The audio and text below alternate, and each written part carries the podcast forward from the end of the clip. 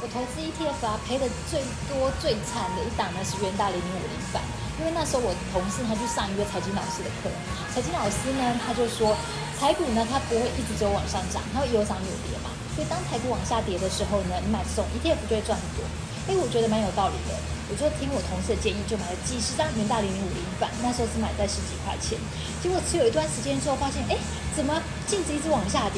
那我就花了时间去做研究，发现说哦，原来元大零零五零反它是连接期货，它每天都会清算，所以当台股不涨也不跌，维持平盘的时候呢，光是每天清算的手续费就会慢慢的侵蚀掉你的净值。哦，当我知道之后呢，我后来忍痛把它卖掉。卖掉的时候是五块多，等于我持有这几十张的元大五零版，我赔了十五万多左右，好心疼哦。所以投资真的还是要投资我们了解，我们要深入研究才有可能提高获利哦。